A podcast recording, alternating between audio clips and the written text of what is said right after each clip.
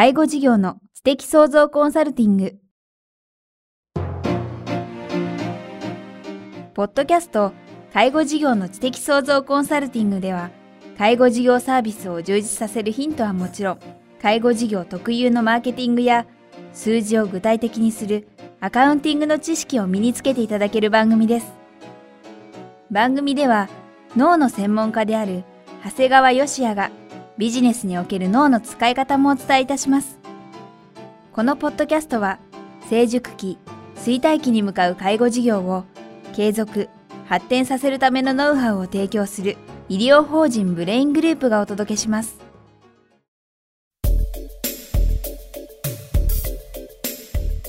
皆さんこんにちは。番組インタビュアーの早川洋平です。介護事業の知的創造コンサルティング。今日は第63回お届けします。長谷川さんよろしくお願いします。よろしくお願いします。さあ今日は久々に本の紹介シリーズということで。そうですね。どんな本をご紹介いただけるでしょうか、えー、今回はですね、まあ、いろんな業界ってあると思うんです。まあ、今回これは、うちは介護業界でお話をしてるんですが、まあ、介護業界以外にもいろんな、えー、業界っていうものがあるんですが、はい、その各業界にですね、こう、脈々と伝わる、いわゆる先人の知恵を記した。はい、まあ、前回まで僕は経営の知恵みたいな話をお話ししたんですが、そういったいろんな方の先人の知恵を記したですね、鹿島博さんのですね、業界のセオリーという本があるんですが、これを紹介します。なるほど。業界のセオリー。徳間書店から、えー、2010年7月に発売されている本ですね。そうですね。これ自体はですね、あの、介護、介護業界にもですね、あの、活かせるものが比較、あの、結構あるもんですから、これ参考にされるといいなと思いました。これ具体的にはどんなことが書かれてるんですか？これですね、まあ、いくつかご紹介していくんですが、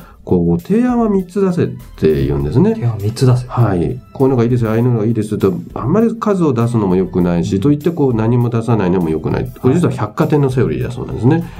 はい、言われてみると、福袋ってさ、はい、大体こう、小畜売ってですよね。はい。大体こう、基準を作って、まあ、中間が一番多く売れるそうなんですよ。こ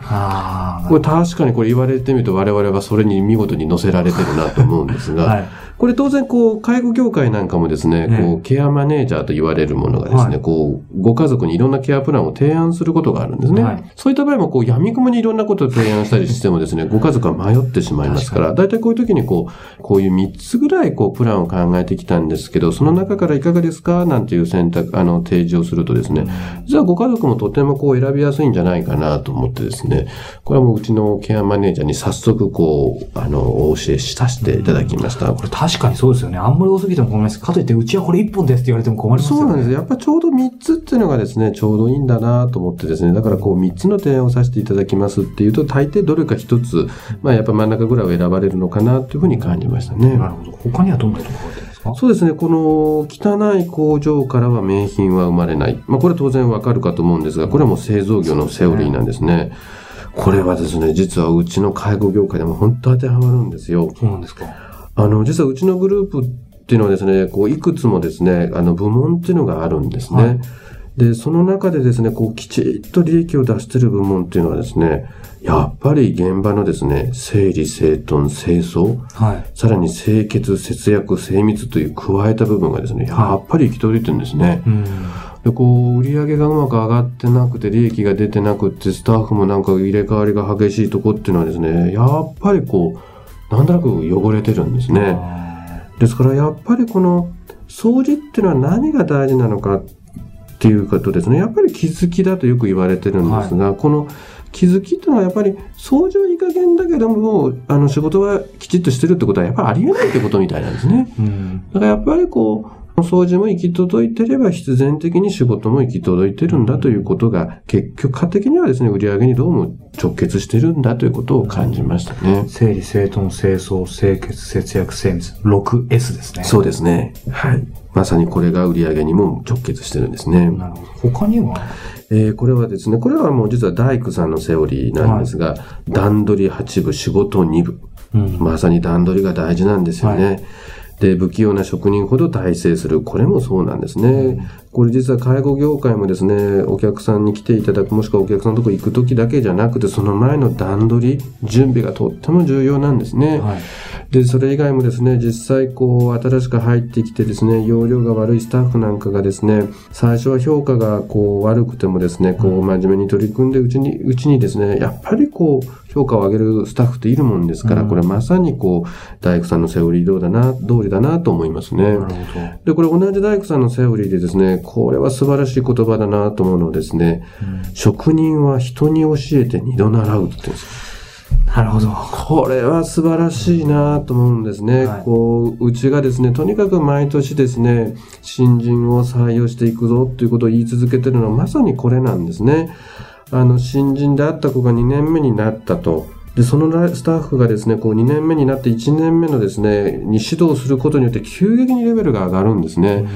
だからこう、1年目の子と2年目の子差ってすごい激しいんですよね。はい。これもまさにこう人に教えて二度習ってレベルが上がってるんだなということを感じますね。なるほど。まあ今お話いくつか例を挙げていただいて、その直接一見介護業界と関係ないように見せかけて、なんか関係あることばっかりですね。ばっかりなんですね。この次におお示しするですね、これ外外食業界のセオリーなんですが、あの、スタッフには指示でなく相談すると。うん。これはですね、こう、こうしなさいって言うと反発を覚えてやらない方もいるんでしょうが、はい逆にですね、これ頼りにされたことで、こう、やる気が上がって、積極的に解決策を考えてくれるんですね。ですから、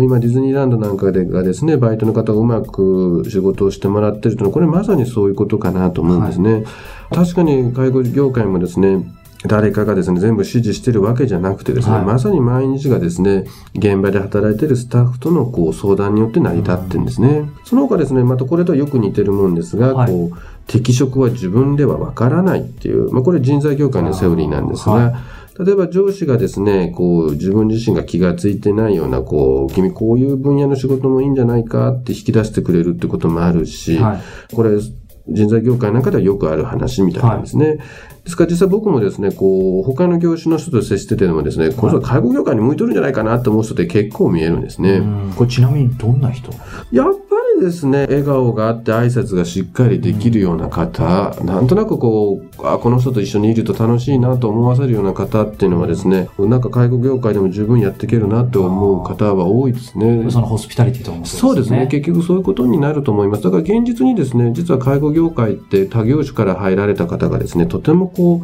う、うまく、あの、経営されてる方っていうのはあるもんですから、だからまあ、自分でわからない部分をですね、はい他人様もしくは上司がですね、言ってこういうことやってみたらっていうのはですね、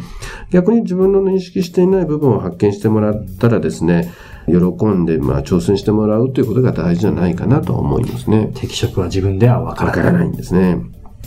で、あと、こう、最後になるんですが、これ、はいこれはまさに経営者に向かってなんですが、は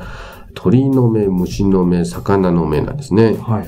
これまあ、これよく皆さんもご存知だと思うんですが、僕は実は鳥の目とさ虫の目までは知ってたんですが、鳥の目っていうのはこう、いわゆるこう、俯瞰してですね、はい。えー全体を見るというね。これはもうとっても大事であるわけなんですが、虫の目っていうのは、それだけじゃなく、現場に近い感覚でですね、あと、現場に近いだけじゃなくて、虫の目ですから、複眼的に、二つの目から見るっていうのがとても大事だということですね。あとこれ魚の目っていうのはですね、やはり潮の流れから未来を予想するということですね。す。魚の目は僕も聞いたことないですね。そうですね。これ3つはどうもセットみたいですね。ですから、あのー確かにですね、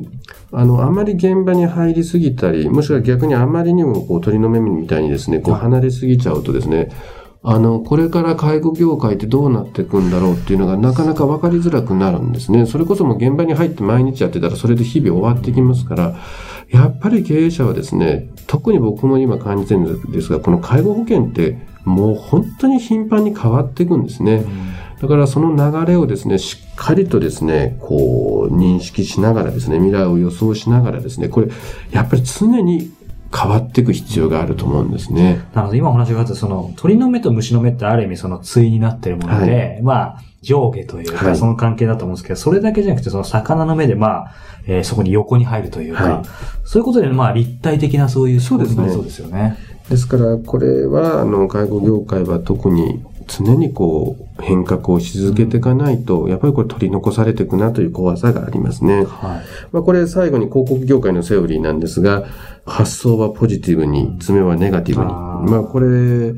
そうなんですね。あの、実際、実はもう今度の平成24年の4月からもですね、かなり厳しい改定が実は予想されていましてですね。あ、そうなんですね。まあただそれにめげることなく、こう、ポジティブな発想をしながらですね、詳細はこう、ネガティブにこう、詰めていくことがですね、これは大事だなということを思いますので、まさにこれも日頃の事業運営そのものだと思っております。はい。えー今日ご紹介いただいた本が徳間書店から発売中の鹿島博さんという方の著書、業界のセオリーですね。そうですね。とても多くの気づきが得られる、あの、良い本ですので、お勧めします。はい。また、あの、長谷川さん機会があればいい本を教えてください。ということで、介護事業の知的創造コンサルティング、今日は第63回、えー本の紹介、業界のセオリーということでご紹介してきました。長谷川さんありがとうございました。ありがとうございました。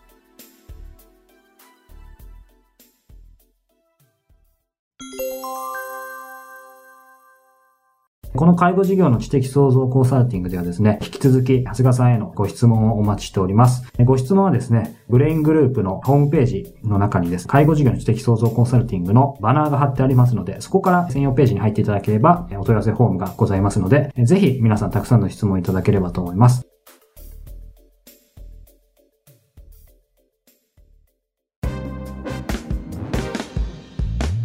今日のポッドキャストはいかがでしたか？番組では、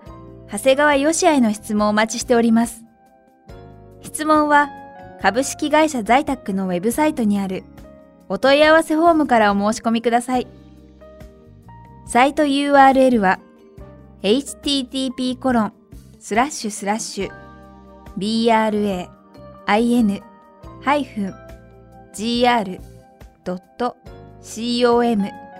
スラッシュ zaitac http コロンスラッシュスラッシュブレイン -gr.com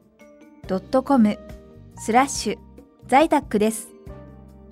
それではまたお耳にかかりましょう。ごきげんよう。さようなら。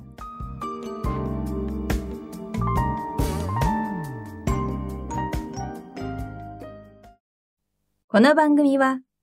提供。医療法人ブレイングループ。理事長長谷川義也。プロデュースキクタス早川洋平。制作協力若菜はじめ。ナレーション清水夏美によりお送りいたしました。